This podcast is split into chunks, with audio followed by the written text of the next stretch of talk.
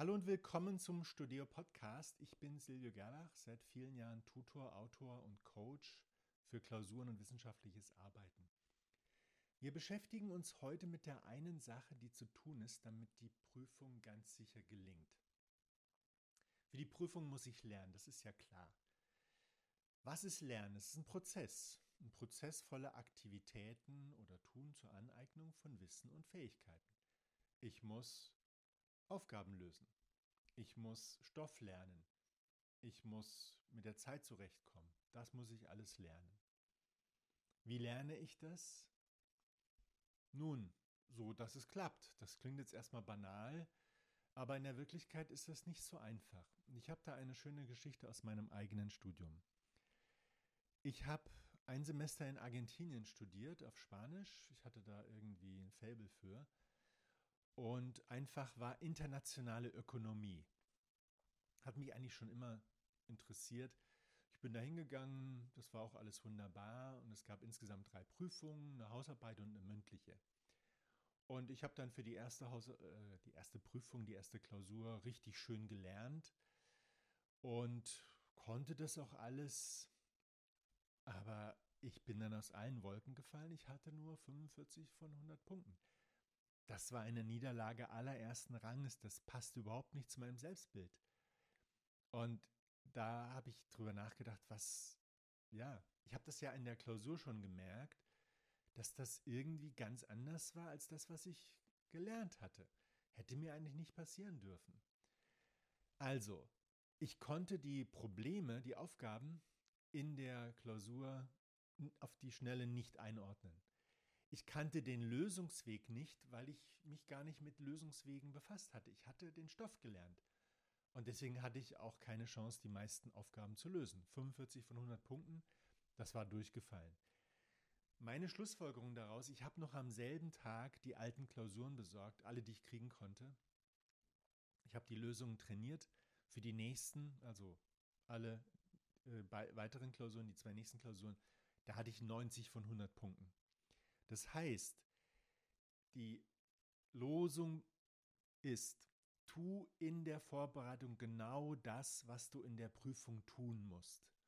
Diese Regel habe ich verletzt. Ich habe einfach das Skript gelernt. Ich habe die Vorlesungsmitschriften gelernt. Wir hatten noch ein bisschen Literatur, das habe ich auch gelernt, das konnte ich alles. Ich hätte es wiedergeben können, erzählen können. Aber das war in der Klausur gar nicht dran. Da musste man das anwenden. Und das war eine sehr heilsame Lektion. Und seitdem ist mir das auch nicht wieder passiert. Das Ziel in der Vorbereitung muss sein, ich muss alle Aufgaben, die drankommen könnten, fehlerfrei lösen können und zwar in der verfügbaren Zeit. Wenn ich das schaffe, kriege ich eine glatte Eins. Offensichtlich ist das nicht immer möglich. Es gibt auch so etwas wie eine Einserbremse. Das sind Aufgaben, die nur die absoluten Cracks lösen können. Die kriegen dann eine Eins, die anderen nicht. Der Fokus muss auf Aufgaben liegen. Und damit ist eigentlich auch alles gesagt, was Klausurvorbereitung, Prüfungsvorbereitung angeht. Natürlich ist das ein Fokus. Es ist das, was man so als Schmalspur lernen.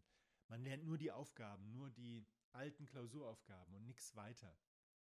Aber wenn man das Gegenteil macht, das hilft ja wohl auch nicht. Wenn ich eine schlechte Klausur schreibe, habe ich schlechte Laune und wenn ich durchfalle, muss ich es nochmal machen. Das bringt meinen ganzen Zeitplan durcheinander. Schauen wir uns das mal konkret an einem Fallbeispiel an. Ich habe einfach, ich habe zehn Kapitel und ich muss in der, Aufga in der Klausur fünf Aufgaben lösen. Ist jetzt egal welche. In jedem Kapitel gibt es zwei bis drei Varianten. Sagen wir, wir haben 25 Aufgabenvarianten. 25 Varianten, fünf Aufgaben kommen dran, die werden wahrscheinlich unterschiedlich sein. Also muss ich einfach all diese 25 Aufgabenvarianten können. Und die kann ich auch können, vorher schon. Ich habe die Aufgaben, ich habe die Lösungswege, ich trainiere die mindestens dreimal, jede Aufgabe, am besten mit Varianten dann. Und dann klappt es. Hier ist das Vorgehen ganz konkret. Es sind vier einfache Schritte. Schritt 1, sammle die Aufgaben. Erst die Klausuraufgaben und dann alle möglichen weiteren Aufgaben, die du finden kannst. Zweitens, erkenne die Aufgabenmuster. Da gibt es Muster drin. In den Varianten gibt es Muster. Die musst du kennen, weil davon die Lösungswege abhängen. Dann sammelst du Lösungen für die Aufgaben. Oftmals haben das andere schon gelöst oder es gibt in Büchern Lösungen oder in den Unterlagen von, vom Lehrstuhl.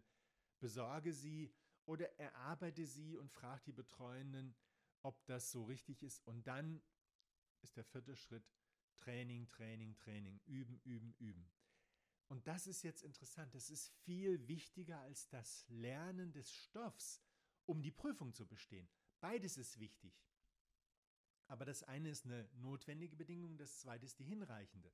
Ihr erinnert euch in der Mathematik, wenn diese Bedingung nicht erfüllt ist, dann gibt es keinen Erfolg. Wenn ich die Aufgaben nicht trainiert habe, dann kann ich die Klausur nicht gut bestehen. Dann werde ich ein paar Aufgaben können, das ist dann aber eher ein Zufallserfolg. Wenn ich den Erfolg erzwingen will, muss ich diese Aufgaben können und da hilft nur Training. Das ist eigentlich auch gemeint mit Training. Aber das Training muss fokussiert sein. Ich muss die Aufgabenvarianten trainieren. Wie das mit den Aufgabenmustern geht, das ist auch sehr interessant, weil das kann uns eine Menge Zeit sparen. Das besprechen wir in der nächsten Folge. Ich danke euch fürs Zuhören, freue mich auf eure Kommentare, auf Feedback und auch Fragen unter podcast.studio.de oder Instagram.studio.